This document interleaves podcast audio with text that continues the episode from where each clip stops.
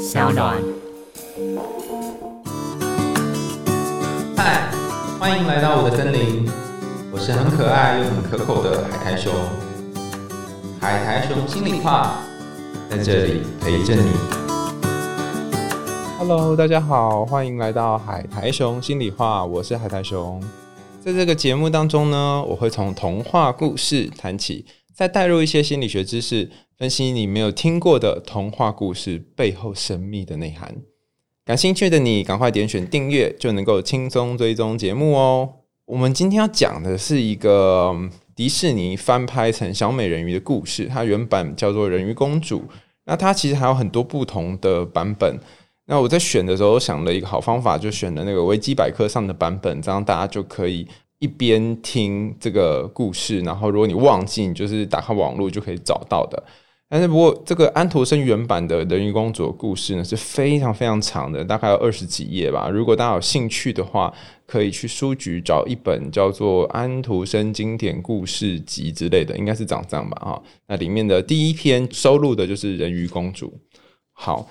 那今天我们要做一个神奇的尝试哈，这是我当初在学童话，当初讲的好像自己很老一样，就是我在学童话的时候呢，很多老师都会用的一个方法，做这件事情可以协助你慢慢慢慢的进入你的潜意识啊，然后把那个你觉得重要的或者是对你来讲印象深刻的段落呢，把它找出来。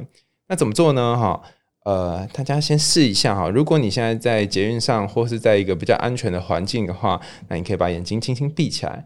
那如果你是一边走路或一边运动的话，可能就没有办法了哈。可是你可以呃，把注意力都放在耳朵上面。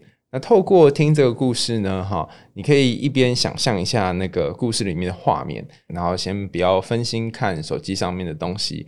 那很短哈，大概两到三分钟的时间。那这个练习是协助你去抓到一些有趣的内容，然后等一下我告诉你说要做什么事情。准备好了吗？我们要开始喽！在大海深处的海底王国里，有一位小美人鱼公主，她是海之王最小的女儿。上头有五位姐姐，每一个呢都各差一岁。当一个美人鱼年满十五岁的时候，她得以浮上海面，看一看海面上的世界。小美人鱼每一年都听到姐姐们描述人类世界的种种事物。当小美人鱼十五岁的那年，她终于浮上海面，一窥人类世界的奥秘。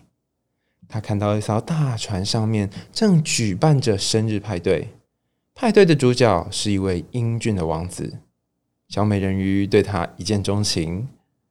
不久之后，大暴风雨摧毁了船只，小美人鱼就取溺水的王子，将他带到海边，然后他在一旁默默的守候着，直到王子被附近神殿里的女性发现。王子醒来之后，没有看到小美人鱼，但他知道有人救了他一命。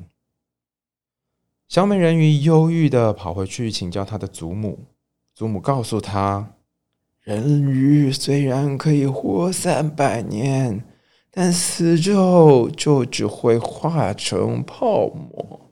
人类的寿命虽然短暂，但他们的灵魂能在天堂得到永恒。小美人鱼渴望着与王子能够在一起。于是便前往海里最危险、最危险的地带去寻找深海女巫。女巫拿出一罐能够变身成为人类的药水，要小美人鱼用声音当做代价来换取这罐药水。女巫告诉她：“你在喝下药水之后，将会感到有一把无形的利刃切开你的尾巴。”并且痛得昏过去。你在清醒之后，虽然能够获得人类的双腿，但每走一步，你都会痛如刀割。此外，如果你不能够得到王子的爱，并且与他结婚的话，就不能够获得永恒的灵魂，而且。还会在王子与别的女人结婚之后的隔日黎明，你就会化作波浪上的泡沫死去。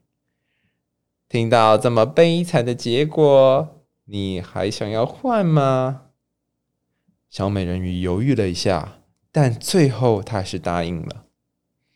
于是，小美人鱼游到临近皇宫的海岸，然后喝下药水之后，痛得昏死在沙滩上。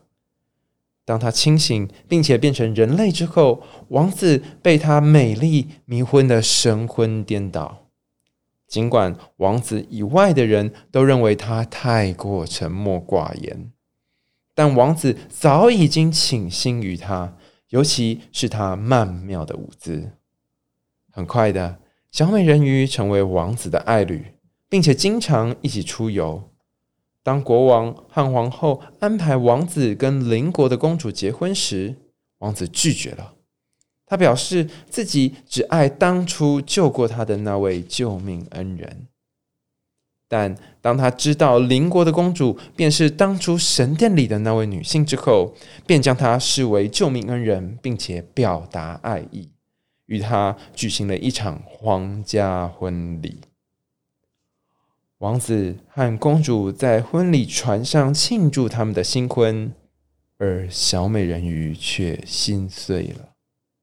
她为了爱情牺牲了一切，却只换来了悲伤、痛苦。以及残酷的死亡，在她绝望的等待黎明的阳光将自己化为海上的泡沫的时候，她的姐姐们给她带来一把匕首。如果小美人鱼能够用这把匕首把王子给刺杀身亡，让王子的血滴到自己的脚上，他就能够恢复人鱼之身，回到海里和家人享受美好的生活。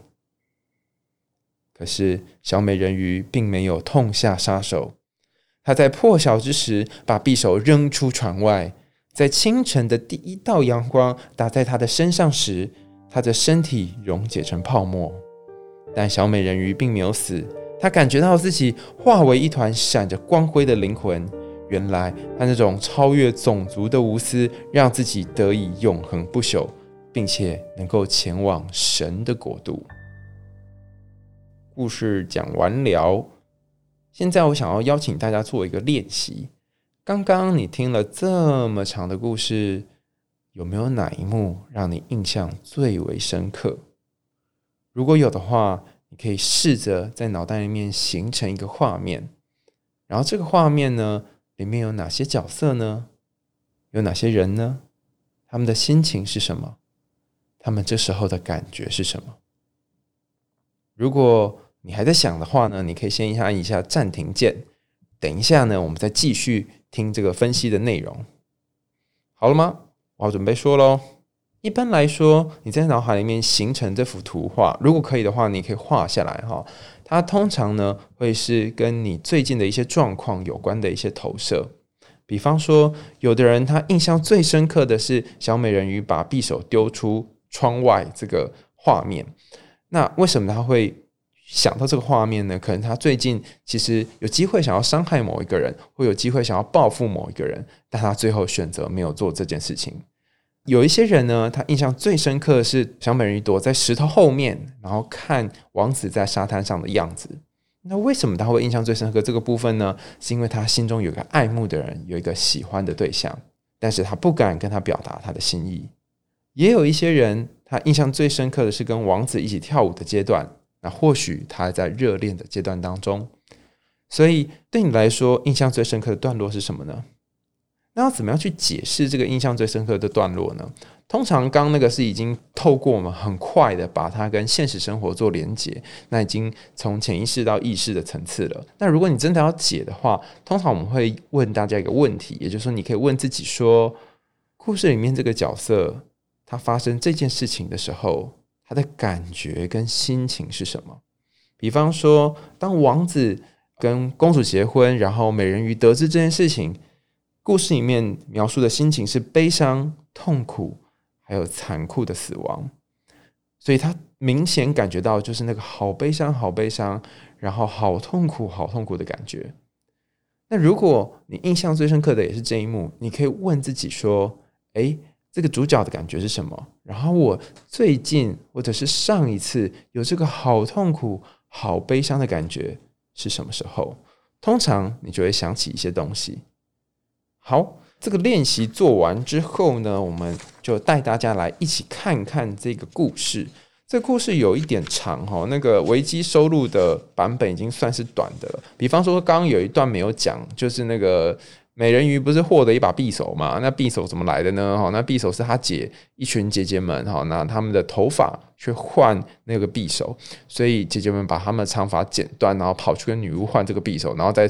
叫那个什么呃 Uber Eat 送回来这样子之类的，反正总之就是它是一个非常复杂的过程，但是这就跳过了。那当然还有呃美人鱼，如果在迪士尼的卡通里面，它有一段纠结，说我到底要不要换，要不要换？然后这种时候通常会唱歌嘛，因为迪士尼卡通都会唱歌哈。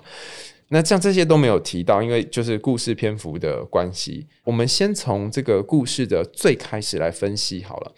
之前如果你有听过小红帽版本的，或是听过我们之前呃睡美人版本的故事的话呢，就前几集哈，没有的话可以赶快回去翻翻看，听听看哈。我有说过一件很重要的事情，就是故事的第一句通常是非常非常重要的一句。那这个故事的第一句是什么呢？哈，每个版本的不一样。不过目前我们看这个版本，它第一句是在大海的深处，海底王国里面有一位小美人鱼公主。哦，这意思是说呢，它不是在大海的浅处哦，它不是在沙滩上哦，它在很深很深很深的海底。那这个故事它可能有很多的解释方法，那其中一个解释方法就是，它看起来是一个故事，但它把把你邀请跟拉到你很深很深的意识的最深处，甚至你无法察觉的地方。那在这个意识的最深处发生了一件事情，那这件事情是什么呢？哈，它就要缓缓的来娓娓的告诉你这件事情是什么。那一开始一定要先拉你到一个好深的地方。如果你有看过别的童话故事，他也会用同样的技巧。比方说，他会说，在好久好久好久以前，对不？一个好久不够。哈，一定要三个好久。因为什么？他要把你拉到一个好远好远的地方，然后假装跟你有一个间隔距离，你就不会觉得好像在讲自己的事，就会有一种安全的感觉。那同样这边的很深也是一样的意思。除了这一句，就是几乎所有的故事都会做的经典开场之外呢？第一段哈，第一句还有一句很重要的话，就是她是海之王最小的女儿。这个故事从头听到尾，你有没有发现一个神奇的秘密？就是从头到尾当中，除了王子还有这个海之王之外，就没有别的男性了。也就是说，这两个是很重要的男性。然后这里有小美人鱼公主嘛，然后还有她的姐姐们。可见的美人鱼呢，她好像没有哥哥们，也没有弟弟们。那最有趣、最有趣的一件事，不知道大家有没有发现哈？这个故事呢，有一个人没有戏份，就是海之王的女儿他妈。有发现吗？我们从这里或许可以猜测，小美人鱼呢，她是一个单亲家庭长大的小孩，只是她的单亲是她跟她爸爸一起长大。那跟这个爸爸，这爸爸不是一般的爸爸哦，这个爸爸很猛哦，这个爸爸是一个非常非常严格的爸爸。大家如果看过迪士尼那个塞巴斯汀版本的那个卡通的话，你会发现塞巴斯汀他不是，他其实不是小美人鱼的好朋友。他一开始的任务是爸爸觉得小美人鱼太顽皮，然后要他去监视小美人鱼的。也就是说，大家想象一下哦，你觉得当一个父亲？他会严格的限制说，他的女儿要在十五岁才能浮上海面，然后还派一只不知道是龙虾还是螃蟹的动物去监视他。这个父亲是一个比较 open 开放的父亲呢，还是一个掌控欲很强的父亲？然后你再想一想美人鱼的这个样子，还有他这么好奇的个性，你觉得他会是一个很乖、很顺从的小孩，还是一个有点叛逆、有点淘气、有点调皮的小孩？这样一想的情况下，你或许就可以理解说，为什么这个爸爸会这么严格，或这个小孩会这么的调皮。他多么多么希望可以突破这个海底的障碍，然后去到任何地方。所以，他不但是一个单亲家庭，他还是一个。可能是一个严格被父亲掌控的家庭。倘若你也生长在类似的家庭，可能爸爸很严格，会规定什么你什么十八岁之前不能谈恋爱之类的东西，那或许你就可以从这里得到一些小小的抚慰哈。因为可能这个孩子王跟你很像。那如果大家还记得之前的小红帽的故事的话，我们也提到小红帽是看起来是单亲嘛，哈，但她是跟妈妈住。那这个呃人鱼公主呢，她也看起来是单亲，但她是跟爸爸住，跟妈妈住，跟爸爸住，她面临的生命的议题有点不一样。但是同样的，会在这个议题当中是遇到另外一个男性，在小红帽故事里面是遇到大野狼，然后在人鱼公主的故事里面是遇到那个王子嘛。好，所以第一个有趣的地方是关于海之王最小的女儿这个人鱼公主，她呃被限制上海的这件事。第二件事情是她在十五岁那一年呢，就可以有机会浮上海面看嘛，对不对？呃，我觉得这个有点像是游戏设定的一个 bug 啊，就童话设定一个 bug。为什么呢？因为十五岁在人鱼三百岁的年纪当中呢，其实应该算是蛮年轻的。可是它有点是类似隐喻人类的十五岁，那十五岁大概是什么时候呢？十五岁大概是你的国二或者是国三的时候，通常这个时候也是爱情或者是呃生理上面比较萌芽的阶段，你开始会对异性或是同性，反正就是你喜欢的那个性别，开始感到有些兴趣，所以他从这个点当成他可以让他允许他上海面去看看新世界的一个契机点。好，我们从这个故事看到最后哈，每一次我就问说，哎，大家看我有什么感觉？那几乎所有人都回答我一个答案了，都会说，诶，我觉得人鱼公主是智障，因为他只看到他只看到那个王子一面就一见钟情。那如果你是这样想的人呢，请你思考一件事情：你身边有没有一些朋友，他们也是第一次看到对方就坠入爱河，然后就爱的死去活来，这种就是走一见钟情的路线？那或者是有些人他是呃慢慢慢慢培养感情，但他终其生都好期待那种一见钟情的关系跟一见钟情的恋爱。好。那为什么会对王子一见钟情？我们目前还不知道嘛，哈。但总之看起来，这这个人鱼公主有点蠢，她为什么要做这件事不晓得，哈。好，那对于一个一见钟情又好喜欢喜欢的对象，那你会怎么办呢？通常我们会选择一开始不会太明显的表现出来，就像人鱼公主她选择的方法是她躲在那个酒桃的后面、石头后面，然后去看这个王子。救他起来之后，还不会去跟他说：“哎，你知道吗？你是我救的，我救的。”哎，I G 打卡一下，我跟你一起哦哈，我救你哦，没有做这件事哦。他是到旁边去默默等待，然后让邻国公主出现。这心情像什么呢？像是你可能默默喜欢一个人，默默对他好，但是你内心只觉得没关系，只要他幸福就好了。你看，人鱼公主在最后那个。呃，就是看到他跟邻国公主结婚，他还是怀抱着一种就是牺牲自我的一个心情，说没关系，你可以过幸福快乐的日子就好了，我可以当工具人之类，就是大概是这种 feel 哈，一个很很辛苦的一个状态。但他为什么要做这件事呢？如果你跟人鱼公主曾经有一样的心情，你就会知道，当你看着一个人幸福的时候呢，其实你心里面有个东西被满足了。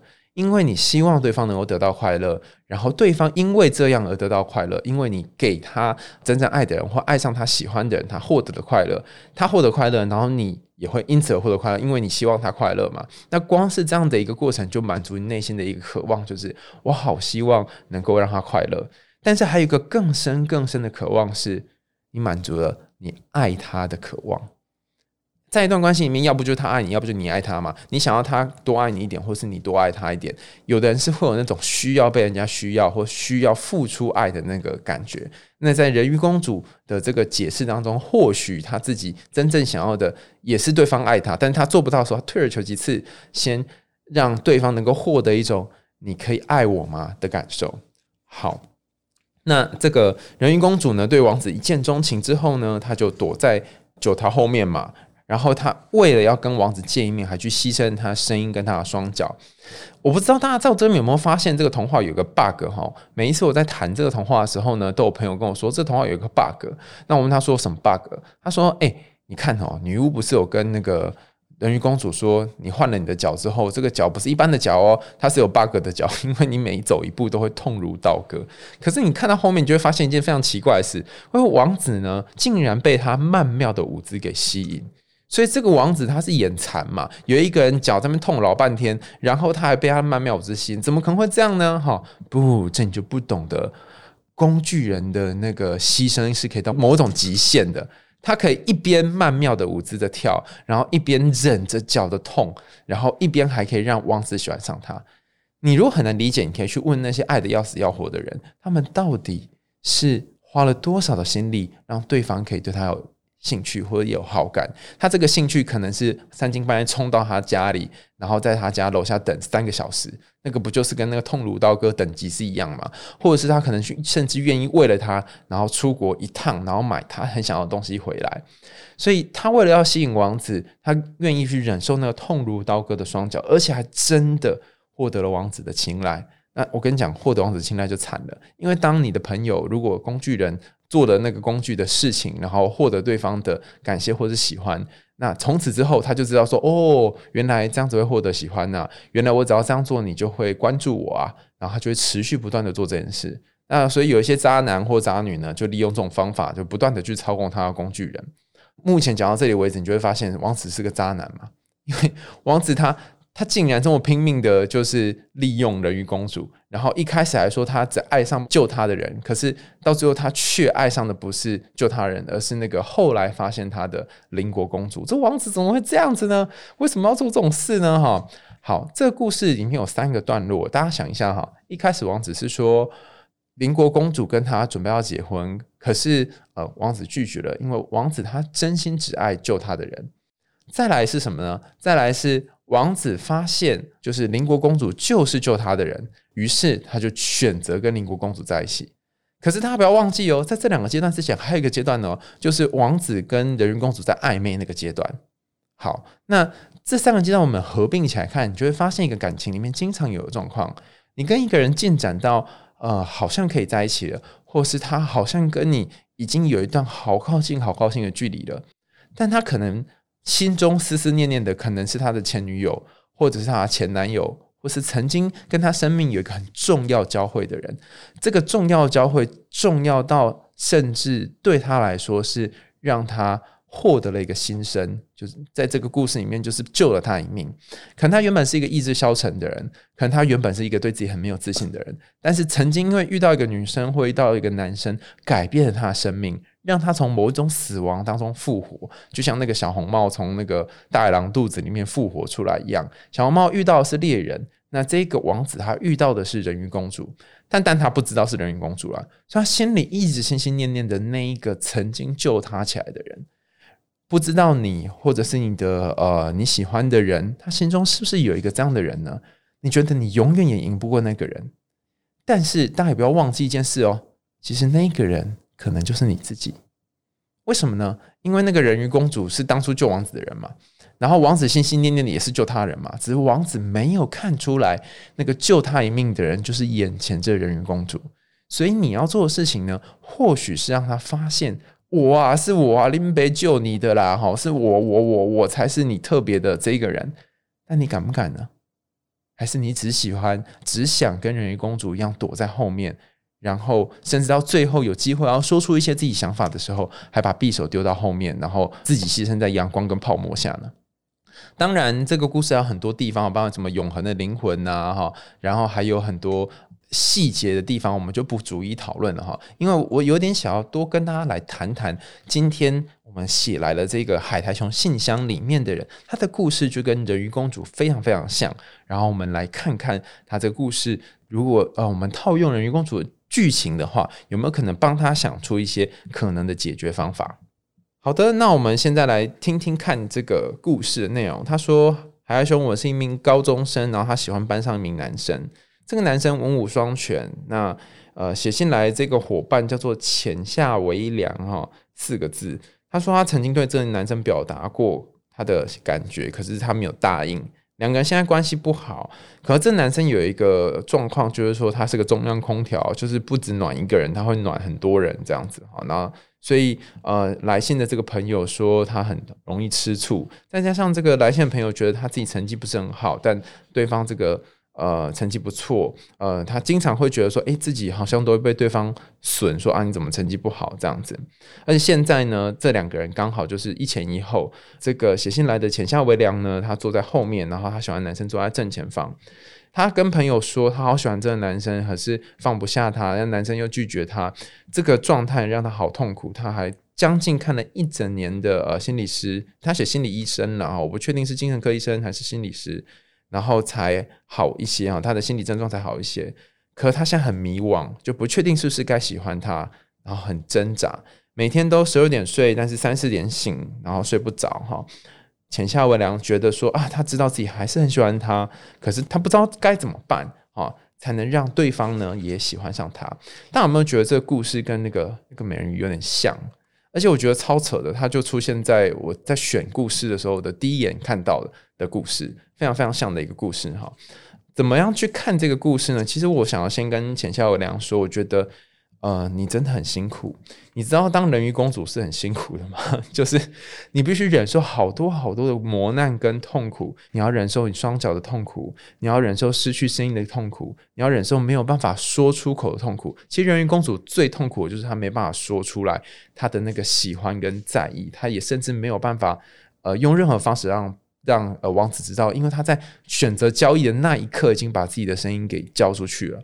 所以我觉得你比人民公主好的一点呢，写着棒很多的一点是你把你的感觉表白不过，也就是说你并不是躲在那个海边石头后面，你是真的告诉他说，哎哎哎，我啊我啊我喜欢你，我喜欢你这样子哈。